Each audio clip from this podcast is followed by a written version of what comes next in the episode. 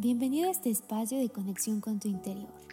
En este programa vamos a analizar y reflexionar aquellos temas emocionales que en ocasiones no nos gusta enfrentar, pero que son necesarios explorar para alcanzar ese bienestar personal que merecemos los seres humanos. Eso es reflexión, eso es aprender, esto es emocionarte. El sentido de pertenencia a un grupo social en ocasiones nos lleva a la necesidad de crear una serie de personajes que nos ayuden a adaptarnos y a sobrevivir en cada ambiente en el que nos desarrollamos. Esos personajes internos van apareciendo según las circunstancias que vivimos, con quién nos relacionamos, nuestras emociones, pensamientos, acciones, estos mecanismos de, defensa nos sirven para protegernos y mostrarnos con base en lo que creemos que nos va a servir en este estadio en el planeta y también en la relación con los otros. En este capítulo hablaremos con Lupe García de Vinosa, coach de vida, y vamos a descubrir estos miedos maestros para después potencializarlos y crear esas alas que nos permitan volar al amor propio y a nuestra esencia. Bienvenidos.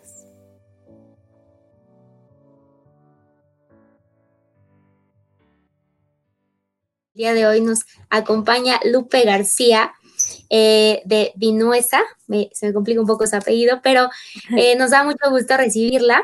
Ella es justamente dueña y arquitecta justamente de, de la página Lula Love Oficial en Instagram, que es un espacio dedicado a este florecimiento emocional, a esta transformación del ser humano desde su esencia, desde su desde todas esas virtudes que tienen. Lu, muchas gracias por, aceptarnos la, invitación. Eh, qué gusto tenerte aquí. Bueno, el foro es tuyo, platícanos un poquito más acerca de ti. Mil gracias, Jess, de tenerme aquí, de invitarme a compartir un poquito de mi mensaje, sobre todo como para mí mi mensaje es mi propia biografía, ¿no? Este, mi propio caminar, de mis procesos, de mis miedos, de mis locuras, eh, de, mi esencia, ¿no? Y pienso que a mí las veces que más me ha llegado este, ciertos mensajes de otras personas es cuando simplemente me han, ¿no? Como eh, transmitido, ya sea en un libro, en un video, eh, sus propios aprendizajes, ¿no? Desde su experiencia, desde su vulnerabilidad, desde su parte más humana. Entonces a mí, inspirada en, inspirado en esto, por eso le quise poner el nombre de Lulalo, que es un apodo que me dicen este, mis amigos, bueno, me decían más mis amigos en la pubertad, pero como chistosamente me lo decían cada vez que yo era más auténtica, cada vez que hacía algo realmente desde mi corazón, porque Lulalo quiere decir Lupe la loca. Entonces, eh, para ponerle un nombre como más, eh, pues de comunidad, no que fuera como algo, eh, mi nombre personal, eh, quise como que elogiar la locura, ¿no? Porque creo que de verdad la locura en cada uno de nosotros es esta parte más auténtica, más este, inocente, más pura, que ayuda a que le demos alas a nuestros miedos, ayuda a que conectemos con nuestra verdad y que cada uno de nosotros podamos así ir sanando y ir conectando con nuestra vida y a la vez ir creando nuestra vida desde nuestros talentos únicos, nuestro llamado, nuestros sueños. Entonces, como un, un recorrido como muy completo de lo que yo veo que sería el crecimiento personal, ¿no? El, el ir haciendo cada vez más conciencia, que al final, pues yo creo que eso es para lo que estamos aquí y que una vez que vamos adquiriendo conciencia en nuestra vida, pues vamos adquiriendo más paz en nuestro corazón, más plenitud real, ¿no? Que, que pienso que nos han vendido la historia de que la felicidad son estos picos eufóricos de alegría y para mí ahora definitivamente la felicidad se, se, ve más como un estado de paz interna, de estar este, contentos realmente con, con nosotros, cosa que hay días que lo logramos, hay días que no, pero conforme nos vamos conociendo y vamos adquiriendo esta conciencia de quiénes somos, eh, podemos cada vez encontrar más este, cuál es ese caminito real, sin como que ir dando tumbos eh, por, por, diferentes lugares, porque nada más este, no nos escuchamos, ¿no? Y, vamos escuchando al montón. Y cuando aprendemos a escucharnos a nosotros mismos, sí o sí, regresamos esa, a esa esencia que, que es esa verdad, esa, esa, ese espacio dentro de nosotros donde, donde habita la paz. O sea, como que no hay otro. Cada persona que se ha aventurado y se ha adentrado a, sus adentros, eh, a su interior, eh, de una manera eh, como honesta, ha encontrado la misma versión, ha encontrado las mismas respuestas con diferentes como pinceladas y diferentes colores, pero todo, eh, toda persona que ha encontrado una paz real en su corazón, pienso que, que coincide en, en, qué es lo que realmente nos, nos lleva a esa paz y qué es nuestra verdad, ¿no? Y es regresar a nosotros, a, a conocernos, a amarnos, a respetarnos, y que cuando esa relación con nosotros mismos mejora y se sana, se sana con los demás y por lo tanto se sana con el mundo y con nuestra profesión, que nuestra profesión es una vocación y es un legado que todos tenemos y venimos a hacer a este mundo algo muy especial y que casi lo vemos, pues lo, hemos titulado casi sueños, ¿no? Como si fuera algo irreal, cuando en verdad lo irreal y lo, y lo más ilusorio son nuestros miedos, ¿no? Es, es, lo, es lo que yo considero menos de nuestra naturaleza. Pienso que los miedos es algo que aprendimos aquí y que es lo que nos aleja de vivir en nuestra esencia, de vivir en ese amor, de vivir en esa paz, pero que mientras sigamos no reconociendo que tenemos miedos profundos, seguimos operando desde el miedo, porque no queremos voltear a ver eso que es necesariamente humano. Pero cuando queremos ver nuestros miedos, damos ese brinco al amor, damos ese brinco a, hacer conciencia y entonces esos miedos cobran su, dimensión real, ¿no? Que es esa ilusión, porque se crearon en nuestra cabeza. Y yo todo esto lo hago desde mi propia, desde mi propia experiencia, que, que yo crecí en un, en un, como en una circunstancia relativamente ideal, con unos papás amorosos, con una familia unida. Tuve todo, tuve casa, tuve viajes, tuve amigas, tuve novios, y cuando tenía eh, alrededor de 20, bueno, no sé, pero era el 2012, eh, por diferentes cosas que empezaron a pasar en mi vida, empecé a intuir y empecé a, a realmente abrirme a la posibilidad de, cre o sea, de, de ver en mi corazón que había miedo, ¿no? De ver en mi corazón que había una herida profunda.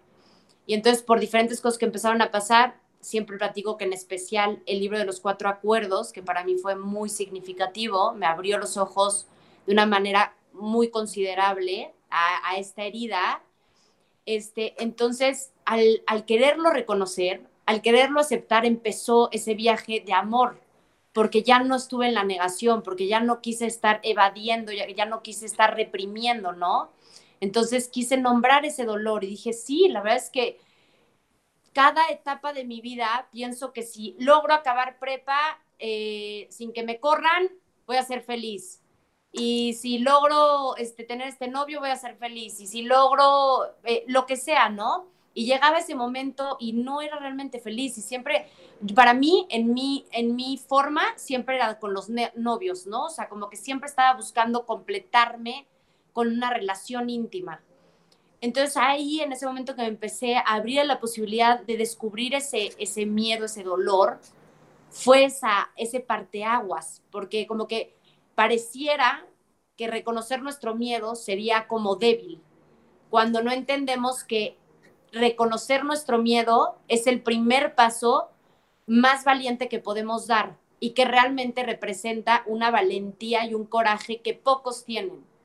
Entonces, igualito que la vulnerabilidad, nos han hecho creer que es un acto de debilidad y está la diosa de la vulnerabilidad, que es Brené Brown, ya ha hecho un trabajo de doctorado de casos y casos probados con millones de, estudios de diferentes personas de cómo han vivido la vulnerabilidad y cuando, cuando se muestran vulnerables al mostrar su lado imperfecto, humano, eso realmente los conecta con otros, entonces, realmente... Los vuelve humanos. Ajá, entonces, eh, pues ella ha logrado demostrar, ¿no? Cómo este, este, tema de la vulnerabilidad realmente es más bien coraje y valentía.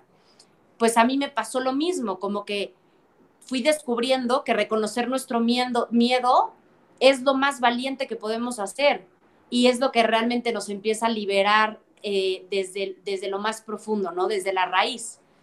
Entonces, yo lo que empecé a reconocer es que esa herida para mí era que no creía que era suficiente, que, que no creía que era eh, significativa, ¿no? Este, constantemente he creído en mi vida que no soy lo suficientemente eh, correcta, que tengo que ser de esta manera para encajar, que tengo que ser una niña buena. A mí, a mí el juego de, entrar en la casilla de ser la buena y ser la linda siempre ha jugado chueco, ¿no? Porque, porque todo el tiempo me estoy, me estoy exigiendo ser perfecta, cosa que es inhumana, ¿no?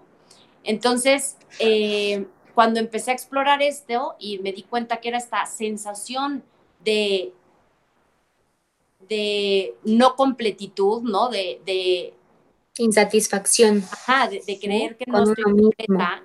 Y me di cuenta que siempre estaba buscando completarme con cosas o con, o con logros, ¿no? Sea esa carrera, sea ese novio, sea casarme, sea que tuve un bebé. Dije, órale. Y, y, además, como que eso me llevó, mira, yo esto pocas veces lo digo porque a mí me choca cuando dicen despertar o estas palabras así de, eh, y me di cuenta que éramos amor, puro amor, pero es que te prometo que a mí ese año me pasó que en este descubrir mis miedos, paralelamente me di cuenta que de verdad nuestra esencia era amor. O sea, lo empecé, siempre lo había analizado, pero en ese momento ya por todos lados lo notaba, lo notaba hasta en no sé si ubicas el documental que se llama Blackfish, fue muy famoso, de las orcas. Este, entonces sacan todos, los, todos los videos de, de SeaWorld y de cuando tuvieron a, Keiko y todas las orcas. Y otras orquitas más. Ajá, todas las orcas que atacaron a, sus entrenadores. Y hubo una, o sea, uno de los videos en el documental que me choqueó, porque yo estaba pues en este momento de decir, órale, es que de verdad todo, todo es amor. O, o si no le queremos llamar amor, es, todo es confianza, el amor es confianza, ¿no? El amor es libertad, el amor es respeto. Entonces, esta orca, esta, creo que era en SeaWorld, estaba con su entrenador y de repente le agarra la pierna, lo sumerge al agua, pero lo sumerge yo creo que lo hunde como unos 10 metros este, y después de unos minutos lo sube, él intenta así como huir y menea el agua, como que muchísimo, pues con esa ansiedad, ¿no? De poder sobrevivir, lo vuelve a jalar al fondo y cuando vuelve a subir el cuate, se ve que él dice, a ver, o sea, o, o le demuestro que, que le doy, o sea, o le doy amor y, me, y, y, energéticamente me, me relajo, o me voy a morir. Entonces, instantáneamente en esa segunda subida, en cuanto toca el aire él, lo ves que en un segundo como que se templa y empieza a darle cariño como a la, a la, ballena. Y entonces le empieza a hacer hacia la ballena, pero intentando respirar tranquilo y ahí le suelta el pie y él logra nadar a la, a la esquina y se va.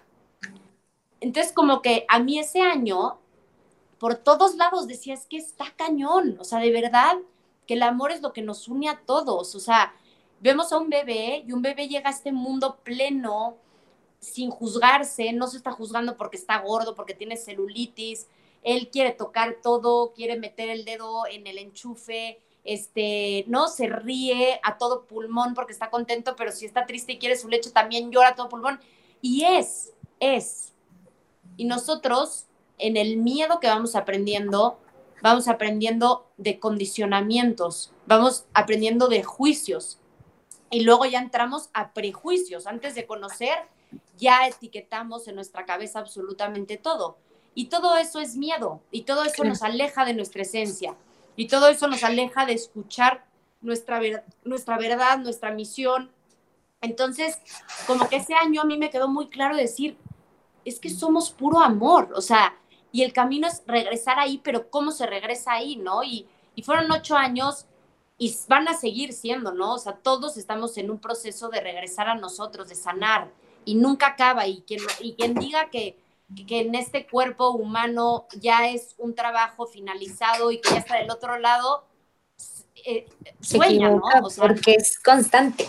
ajá, eh, el, el despertar no es un día, ah, me di cuenta, no, es todas las mañanas ser conscientes que estamos tan acostumbrados porque desde niños aprendimos ese miedo, sobre todo ese miedo a creernos ese mensaje de nuestros tutores, de nuestros papás, de nuestros educadores, desde de nuestras figuras religiosas, que no éramos correctos, que teníamos que ser algo distinto para entonces ser válidos, para entonces encajar, que aprendimos las artimañas más milagrosas y locas para poder eh, como existir y recibir ese cariño y ese amor para que literalmente no nos muriéramos, ¿no? Porque si en ese momento cualquier niño, si su papá era un este, monje y ese niño se le hubiera ocurrido seguir su corazón y ponerse a hacer bailes eróticos, me estoy inventando algo, ¿no? O sea, automáticamente ese papá no le hubiera dado el amor. Estoy llevándomelo a un súper extremo, ¿no?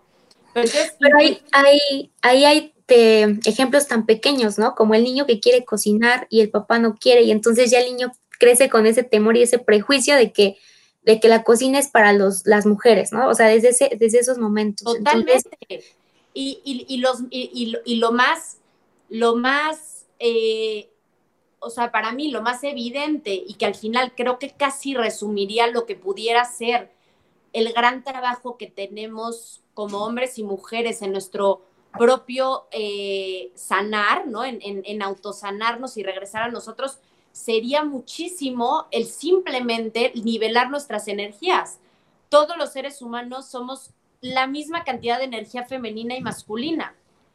Pero en esto que justo mencionas, al hombre se le ha anulado brutalmente su lado femenino y entonces no puede sentir, no puede llorar, y los hombres hoy en día siguen sufriendo brutalmente esto en sus vidas.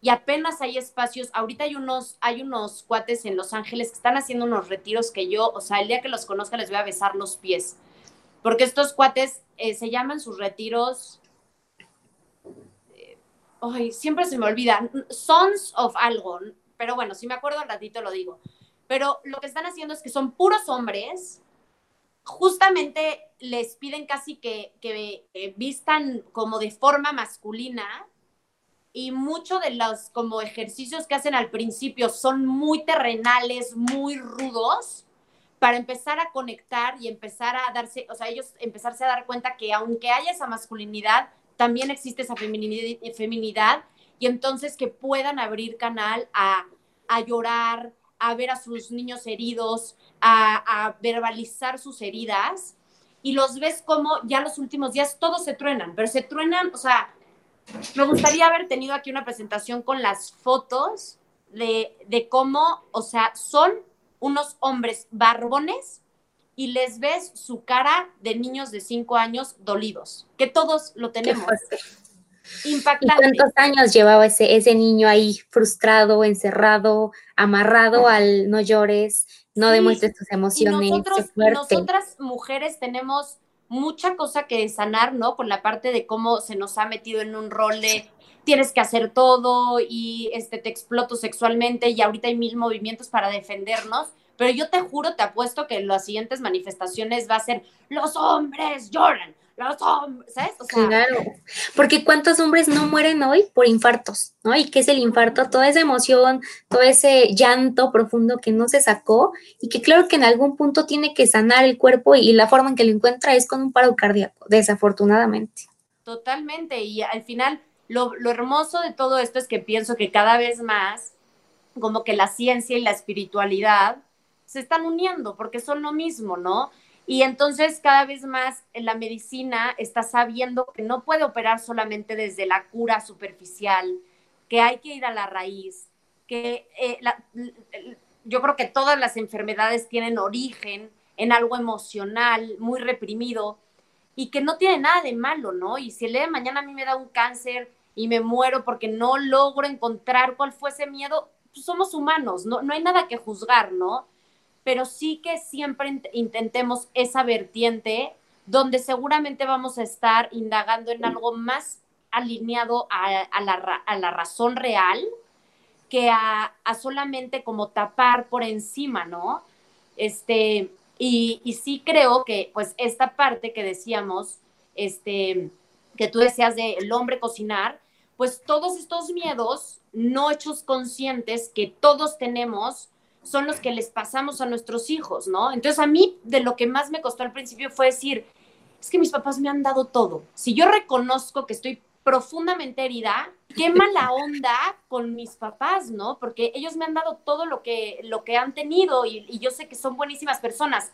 Y conforme más me adentraba decía, no, es que no manches, neta, sí, me, me dieron, o sea, me, todo lo que traigo es por ellos, pero no por su culpa, simplemente porque ellos me dieron todo lo que tenían. Ellos no me podían dar más porque sus papás también les dieron todo lo que tenían. Y conforme vamos más generaciones atrás, pues había más represión, había más, más miedos, hubo más guerras. Bueno, ahorita... Más prejuicios.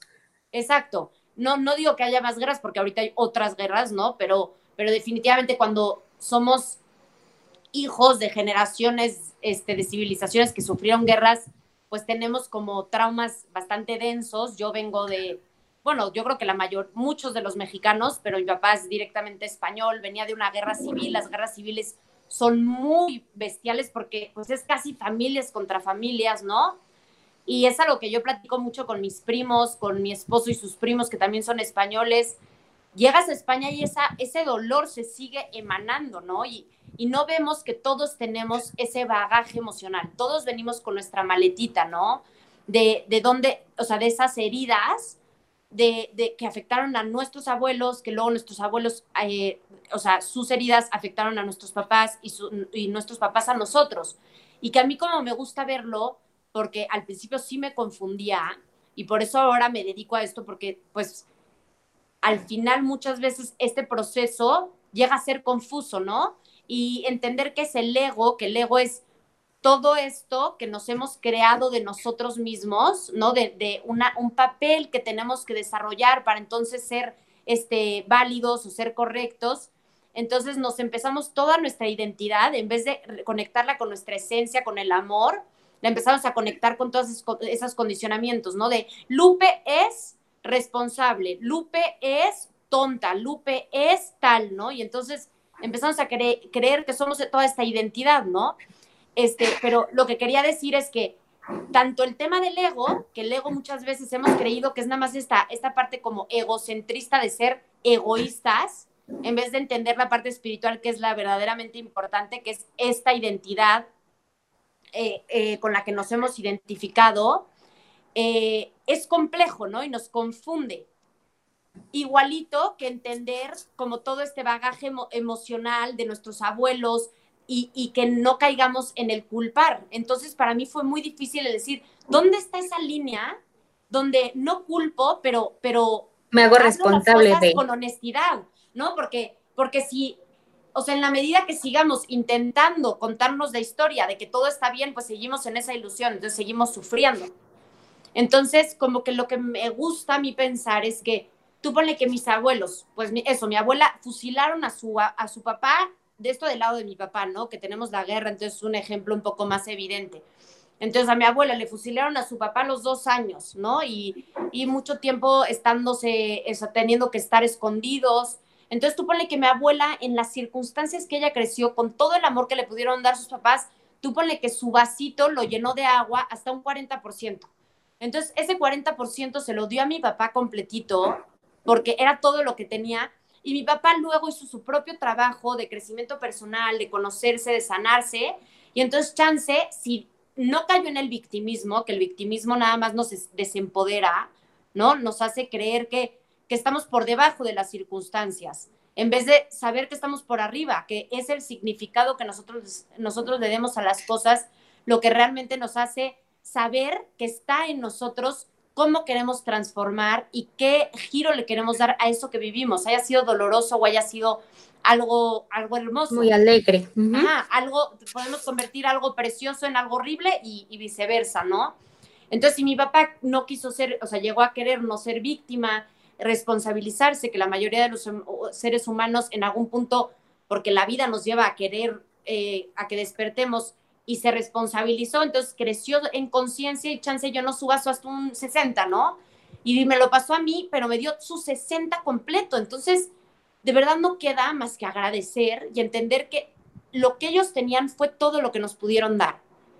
Pero que si queremos decir que, que, que nuestros papás nos dieron un 100, cuando fue un 60, entonces esa ilusión y esa inconsciencia nos está lastimando, porque, porque estamos queriendo nada más eh, como que ver la parte preciosa, que no, los papás son perfectos, no, eso es una ilusión, porque no son perfectos ni ellos ni nosotros, ¿no? Y entonces ya se nos entrega ese, ese 60% de nuestro vaso que si queremos dejar de ser víctimas y saber que todo lo que nos sucede en nuestra vida ya en la adultez viene desde nuestros miedos, desde nuestros condicionamientos y que la vida es tan hermosa y tan, tan locamente como diseñada que nos pone este espejo de nuestras relaciones para que todo lo que es interno inconsciente lo podamos hacer consciente. Entonces vamos a ir aprendiendo de cada cosa que vivamos, de cada conflicto, de cada este reto, de cada dificultad, de cada aventura, de cada regalo, vamos a encontrar siempre ese, eh, ese espacio para crecer en conciencia, ¿no? Este, y dime, dime, dime. No, y yo creo que aunado a lo que tú comentabas anteriormente, de, yo creo que sí hay un momento, quizás no un día, pero hay un momento, un suceso que nos hace despertar de esta parte de decir, bueno, venía trayendo mi vida de cierta manera y creo que hoy es el momento de empezar a moverme hacia reconectar con mi yo, hacia reconectar con mi esencia, con esa persona o ese niño que que vive dentro de mí, pero que por ese miedo he, estado ocultando tantas veces, ¿no? Y entramos aquí esta parte del amor propio y es muy difícil, digo, yo estoy como justo en ese proceso como de reencontrarme conmigo misma y a veces es difícil, a veces me da miedo mirarme y decir, híjole, es que eres enojona, ¿no? O es que tienes esto. Y entra ahí también el prejuicio que traes por mucho tiempo, ¿no? Pero cuando volteas atrás, y en mi caso es un año, volteo hacia un año y digo, bueno, ¿cuánto he avanzado en ese año? Y que a veces sí te da miedo eh, descubrirte, a veces te da miedo encontrarte con esas partes no tan positivas de ti mismo, pero una vez que brincas ese miedo, sientes como que una paz de decir, bueno, hoy estoy un paso más adelante que ayer. Y, y es esta parte que dices tú, ¿no? Dejando de lado los prejuicios, dejando de lado, o más bien amarrándotelos para enfrentar al miedo y amarrándotelos para encontrar a esa persona que ha vivido en ti mucho tiempo, ¿no? Y que a lo mejor ni siquiera conocemos o que a lo mejor escondemos por temor a lo que los demás puedan decir de él. Totalmente, pero Jess, e, es que lo cañón es que eh, da tanto miedo porque también vivimos en una sociedad donde nos han anulado completamente nuestro lado humano.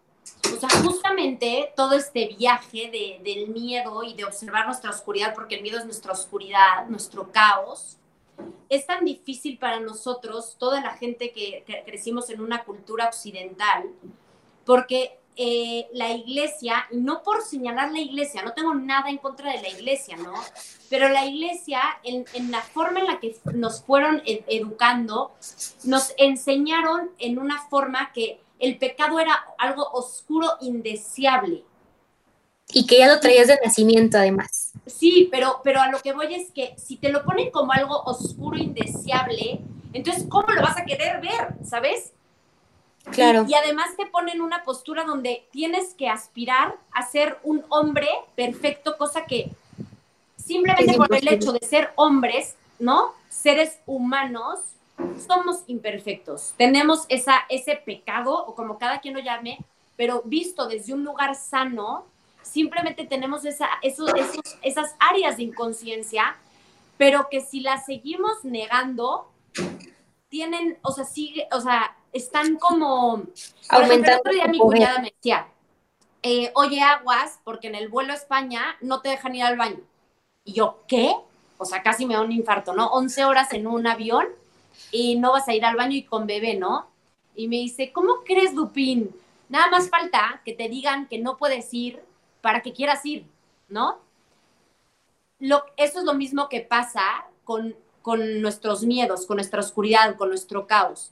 Nada más falta que te digan que no es válido y que no, o sea, que es algo asqueroso en ti, que es algo, este, eh, como, sí, asqueroso, indeseable, para que ese monstruo crezca porque como no lo estás eh, aceptando, no lo estás reconociendo, pues todo lo que es en esta vida, lo único que quiere ser es validado. ¿no? Entonces, en el momento en que es validado, esas aguas se calman. Pero si, si algo que no estamos haciendo caso, como sería un bebé con ganas de comer, no le hacemos caso, pues nada más va a gritar más alto, quiere ser considerado, ¿no? Y por eso es tan bonita como la sabiduría oriental que invita mucho a que toda la sabiduría que tiene nuestra, nuestra filosofía occidental, o sea, que tiene muchas, o sea, ¿no? Ha habido pensadores increíbles a lo largo de nuestra historia, pero que creo que carecen de esta sabiduría más profunda que nos da Oriente, donde parte de que en el, en el aceptar nuestra oscuridad, en el reconocer nuestro lado eh, caótico, se calman las aguas, ¿no? El yin yang, que viene del taoísmo, este símbolo que muchos conocemos de que tiene eh, como media dividido a la mitad negro y blanco, ¿no? Y esta es la parte femenina y masculina, el lado oscuro y el lado luminoso, pero es un equilibrio. Entonces, yo no digo que nos volvamos ahorita taoístas y no, cero que ver, pero que simplemente rescatemos lo sabio de otras culturas que hace que todo lo que nosotros ya nos esté llevando por un buen camino sea todavía más rico. Y yo considero que en Oriente tienen esta parte esencial para nuestra sanación, que es reconocer con, o sea, que es honrar nuestra oscuridad, que es honrar nuestro caos. Entonces, por ejemplo, en Bali, ahorita que fui embarazada, que es un, o sea, no, no entiendes la cultura de ese lugar. Ya viniendo, o sea, como ellos son, este, ¿cómo se llama? Uy, madre mía, hinduistas que, creen en el karma, entonces todo lo que ellos hacen a los demás, o sea, lo que hacen a los demás les llega a sí mismos, entonces esto les ayuda de alguna forma pues a trabajar ese mismo espejo, este, pero Bali es la única isla de todo Indonesia que es hinduista, entonces pues también operan un poco desde ese lugar y tienen una, una como tradición hermosa que en todas las casas, tú cuando llegas, están construidas para entrar, tienen como una puerta, pero pues hecha este, así con una arquitectura súper bonita, como con sus dos columnas a los lados y la parte de arriba. Y entonces tú cuando entras subes tres escaleras y luego las bajas. Y eso es para honrar lo, lo que es de la vida algo normal, que siempre es que hay que honrar la subida y hay que honrar la bajada. Tú imagínate eso. Ya nada más que entendiéramos desde que nacemos que tanto la subida es chingona como la bajada es chingona, ¿cuánto nos quitaría de peso emocional? Muchísimo, porque te quitaría ese miedo a la bajada, ¿no? Porque al final la vida es eso, es un subir y bajar, no es una constante recta que, que muchas veces quisiéramos que así fuera, pero no es así y nos da miedo, porque ah, yo creo que digo a mí, por ejemplo, antes me da miedo decir, entre más alto subas, más bajo caes, ¿no? Y yo creo que a veces estamos pensando eh, en la caída que no disfrutamos ese ascenso a, la, parte más alta, ¿no? Entonces, y, dices tú, todo eso viene desde el miedo, desde el, no sé, desde una concepción totalmente plasmada de culpabilidad, porque también creo que el miedo se puede reflejar en la culpabilidad. También el miedo nos lleva a lugares muy oscuros, como es el enojo, como es la tristeza, y que al final e, eso lo, a la hora en la que lo proyectamos, como que nos, nos regresa esa misma, ese mismo vacío interno, ¿no? Creo que en la manera en la que actuamos con miedo y en este momento, por ejemplo, que existen muertes alrededor, que existe eh, pues contagios, que existe también la inseguridad pública, ¿no? Nos hemos encerrado tanto en una cápsula de miedo que creo que esa misma vibra, porque yo sí creo también en esta parte de las vibraciones, esa misma vibración solamente nos trae más preocupación al ser humano. Sí, pero lo que pasa es que con esto que, te, que mencionabas antes, ¿no? De que este, muchas veces, o sea, tú dijiste, como que yo estoy en este momento y llevo un año y lo que, o sea, lo que veo es que, eh, a ver, ¿cómo lo dijiste? Eh, a que me da miedo como ver mis áreas donde, que no son positivas. La oscuridad. Entonces, ajá, pues como que justo eso quería hacer hincapié, que es que tenemos que entender que todo lo que es es perfecto. O sea, es una perfección divina que para nuestra mente humana no entendemos, ¿no? Pero que es necesario, o sea, porque al final está siendo, ¿no? Y para dejar ser las cosas, si nosotros no, no vemos su propósito y, y en ese momento nos está quedando claro, pero confiamos plenamente en que absolutamente todo lo que existe tiene un propósito mayor de ser, como lo sería una crisis, como lo sería una emoción baja, y no lo anuláramos, lo dejáramos ser, nos lo dejáramos sentir, entonces no llegaríamos a tal nivel de sufrimiento, porque, o sea, por ejemplo, en la película de Inside Out, de Intensamente, ¿no? De las emociones, queda clarísimo, al final, alegría se da cuenta que todo se atrofió en el momento en que ella no dejó que tristeza llevara la batuta cuando ella estuvo triste el día de su juego final de fútbol y que entonces le dijo, no, no, no, ponte contenta. Entonces, como ahí empezó a anularle en la pubertad a la niñita esta, a vivir sus emociones como eran, entonces empezó a atrofiar todo adentro, ¿no? Y es que eso es lo que tenemos que aprender a hacer. Eso es la parte que quería llegar de que en nuestra cultura occidental, si tenemos la sabiduría de emplear la sabiduría profunda oriental, de dejar ser el caos, de dejar ser la oscuridad, de dejar ser las emociones negativas, nos vamos a dar cuenta que todas tienen un propósito de ser.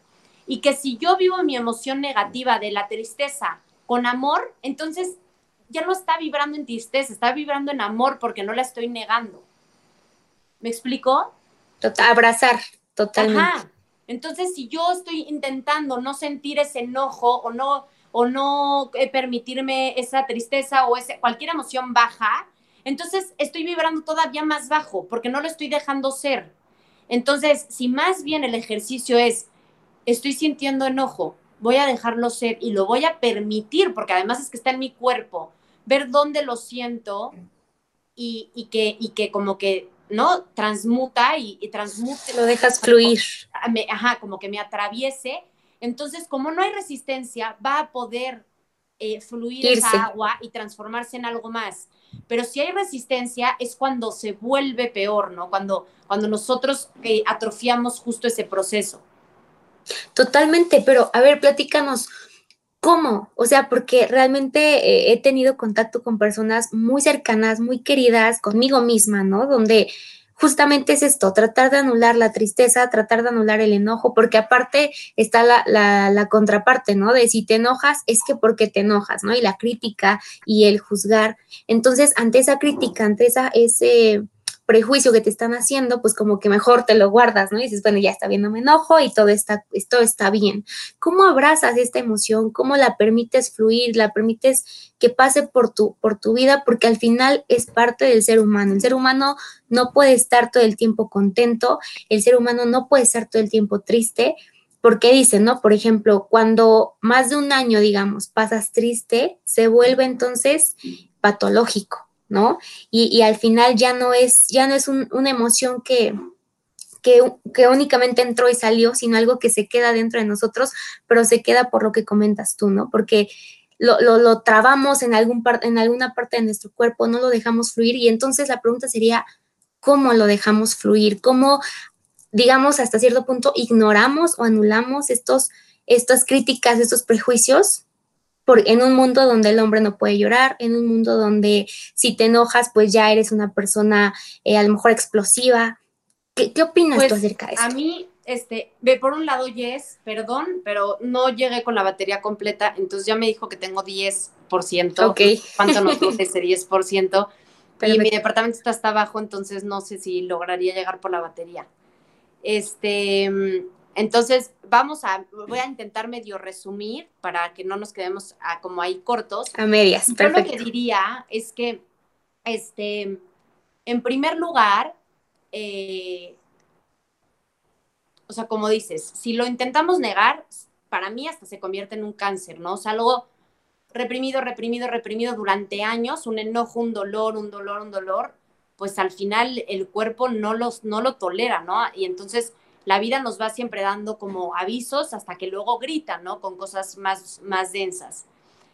Pienso que eh, el primer paso sería saber esta parte que al reconocerlo estamos siendo mil veces más, valiente, más valientes que al no reconocerlo.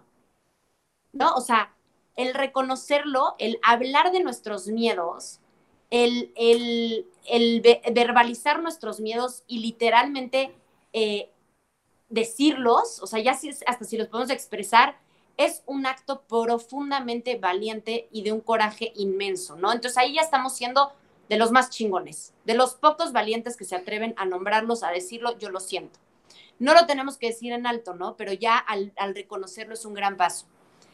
Después, creo que lo más importante es ese, ese fluir, dejarlo, dejarlo ser.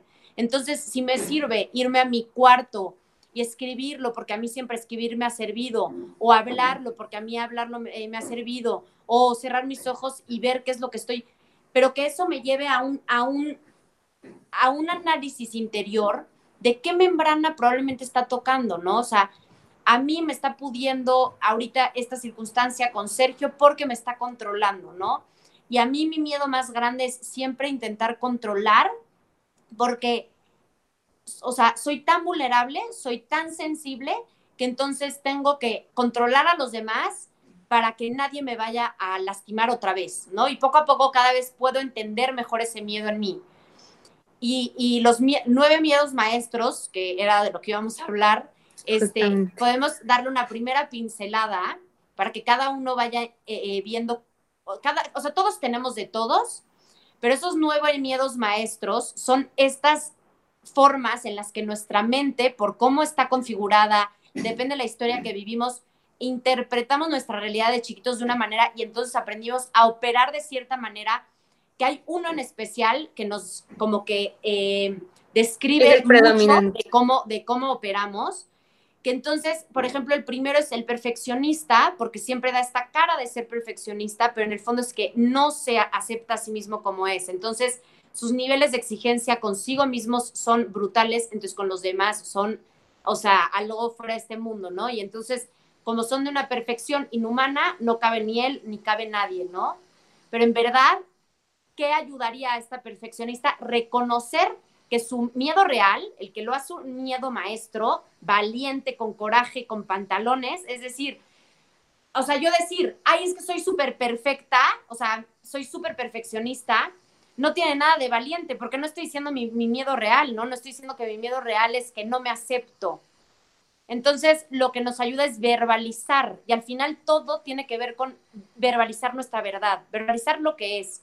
Mientras queramos anular la verdad de lo que es en nuestro corazón, en nuestras emociones, pues estamos yendo por caminos que, no, que nos llevan a una ilusión, ¿no? Entonces ya en nombrarlo es un gran paso, que era el primer paso que decíamos. Entonces luego está el amable, no me amo a mí mismo, no he llenado mi vaso de agua, entonces para llenarlo de agua tengo que hacer amable con todo el mundo para que todo el mundo con sus, ay, es que eres la más buena, eres el más bueno, siempre estás atento de nosotros, entonces llenen ilusoriamente mi vaso porque no sale nada genuino de mí. Y tener la capacidad de nombrarlo tal cual de, es que mi miedo real es que no me amo. Y entonces siempre estoy con este amor, pero es un amor súper este, mañoso, ¿no? De, de necesito que me des a cambio para yo llenar mi vaso pero no tiene nada de malo. Todo esto no tiene nada de malo. Lo hermoso es darnos cuenta que todos operamos desde esos lugares. Todos tenemos nuestras artimañas para, para, sobrevivir y las aprendimos muy chiquitos, o sea, al, final al revés, lo que es un, lo que es eh, realmente admirable es que, eh, es que estemos en este viaje de querer reconocerlo, porque todos lo hacemos, no pasa nada. Luego está el precavido, está tanto en la cabeza del futuro, de, de qué va a pasar, porque no confío nada en mí, ¿no? Como que no, confío en mí, entonces no confío en nadie, que entonces me la vivo en el futuro y en otro lugar y en el siguiente fin de semana, en la siguiente vacación, nunca estoy presente. Entonces, el, mi miedo real es que no confío ni en mí mismo. Luego está el, ¿qué dije? El perfecto. Luego está el controlador. No, pero es que no es el controlador, es el fuerte, que soy yo. Yo voy por la vida de yo soy fuerte, yo puedo con todo, este, yo soy la hermana grande de seis hermanos, no quiero ser una estorbo más para mis papás, me las tengo que apañar siempre sola, este, el mundo es muy rudo, me lastiman, entonces yo voy con mi coraza, antes de que me agredan, yo agredo más fuerte y controlo todo para que nadie me lastime, ¿no? Entonces, es reconocer ese miedo de que soy sumamente vulnerable, sumamente delicada y sensible y no quiero que nadie más me lastime. Luego está eh, el, el, de logros, que siempre está en la competencia, en el título, en la carrera, en el puesto, siempre más, más. Y si no me dan mi valor en, lo que, o sea, en lo que voy ganando, ¿no? De esos logros, no me valgo, porque mi, valor lo, lo, pongo en esos logros, ¿no? Este, ese sería el miedo maestro. Luego está el gozoso, que se la vive en de una droga a una fiesta, a un viaje, porque tiene tal horror de estar con un, consigo mismo que siempre tiene que estar en el, en el disfrute total y esta persona siempre dice que él no tiene nada de dolor, pero es que tiene tal horror de su propio dolor que siempre está distraído para no conectar con su propio dolor. Luego está el, el pacifista, amor y paz. Yo te digo que sí, sí, sí a todo o no, no, no, yo para nada, ¿eh? Para nada pero nunca soy realmente asertivo con lo que digo porque no, no quiero conflicto, ¿no? No quiero estar más solo, quiero estar siempre acompañado. Entonces, si reconozco que tengo fobia a estar solo y que alguien me deje por ahí, entonces que siempre suelo como decir que sí suelo decir que sí o suelo decir que no, para, pero luego, chance, te digo, sí, sí voy al cine, pero luego te dejo plantada porque no me atrevo a decirte que no, porque no, no quiero conflicto. Entonces, mi agresividad, mi, agresión pasiva está a la orden del día, ¿no? Luego está em, el, el victimista, no, perdón, el artista, pero que, eh, o sea, el, el artista es el que siempre es el especial, ¿no? O sea, como, como tiene, tiene tanto miedo de ser común, él siempre tiene que dar la nota, porque se viste diferente, porque hace las cosas diferente, porque a él le pasa todo, entonces son siempre yo, yo me, me conmigo, yo sufro, porque tienen como esta parte de, de, que no, no sé, ni siquiera se ven a sí mismos, ¿no? Entonces tienen que, que no ser comunes para, para notarse, porque no se notan a ellos mismos. Ese es su miedo maestro. Pero tú imagínate reconocer todos estos, o sea, decir, es que no, me anulo, o sea, no me, no me veo, ¿sabes? O sea, requiere pantalones aceptar estos miedos, ¿no? Y el último, el racional, que es tan, tan, tan emocional, tan sensible, que ya todo es lógica, todo es razón, y a mí me hablas de emociones y salgo por patas. Pero a estas personas tú le dices, ¿son emocionales? No. Pero yo, por ejemplo, yo creo que mi esposo es ese. Chance no, pero, pero tiene mucho de este. Y por ejemplo, hay una historia de mi suegra que decía que estaban en el cine y empezó, no sé si era la película de Pinocho, y la escena en la que Pinocho se lo estaban llevando la ballena, o sea, alguna como muy emotiva, y Sergio fue como, mamá, algo, algo me está doliendo aquí, ¿qué está pasando? Y su mamá, ¿quieres llorar? Llora, llora, ya sabes, o sea. ¡Wow! Y el niño además, ¿no? O sea, está chiquito. Sí, entonces este, pues estos son los miedos que si no queremos amarlos o aceptarlos o reconocerlos, seguimos operando más en el miedo, en una vibración baja, que eso hace que a nuestra vida lleguen escenarios de una vibración más baja. Pero cuando queremos dar este paso, hablar más desde nuestro amor, de aceptar, de reconocer, entonces ya los empezamos a nombrar. Entonces ya empezamos a entrar en este primer paso de hacer conciencia. Y esa conciencia siempre va a transformar y va a elevar nuestra vibración a algo más de nuestra esencia, del amor, de la alegría, de la paz, y entonces va a ser cosas que de nuestro mundo físico, de nuestras relaciones, porque estamos dejando de ser víctimas, porque estamos siendo brutalmente honestos con nosotros mismos, porque estamos este, nombrando las cosas tal cual son. Entonces, al operar desde este lugar, más desde nuestra esencia, van a llegar cosas que vibren en esa frecuencia pero entender que todo este camino es entender que lo que vibra en baja frecuencia de esas circunstancias conflictivas que vivo allá afuera o de mis propios miedos, si las niego, vibro todavía más bajo. Si las acepto, elevo todo eso. Wow, Lu. Hoy nos diste una cátedra de pie pa, dices tú, lo resumiste, pero al final creo que lo, lo resumiste muy, muy padre, pero antes como que primero suavizaste el terreno para, para, para comentar es que no es malo, es que acéptalo y entonces ya después nos lanzaste la bomba de a ver si eres así, así.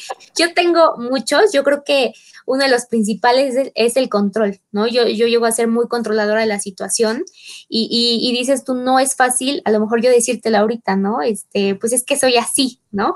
Pero, pero dices tú, la medida en la que cada quien asuma esa responsabilidad que tiene de abrazar a esa, a esa emoción que por algo está ahí, eh, nosotros vamos a poder ser seres humanos más felices, ¿no? Y por ende vamos a poder contagiar a más personas a que se animen a hacer esto, que sin duda alguna no es algo, algo sencillo, pero que a la vuelta de, de, uno, de unos meses, de unos años, terminas por amarte más de lo que todos los días lo hacemos, ¿no?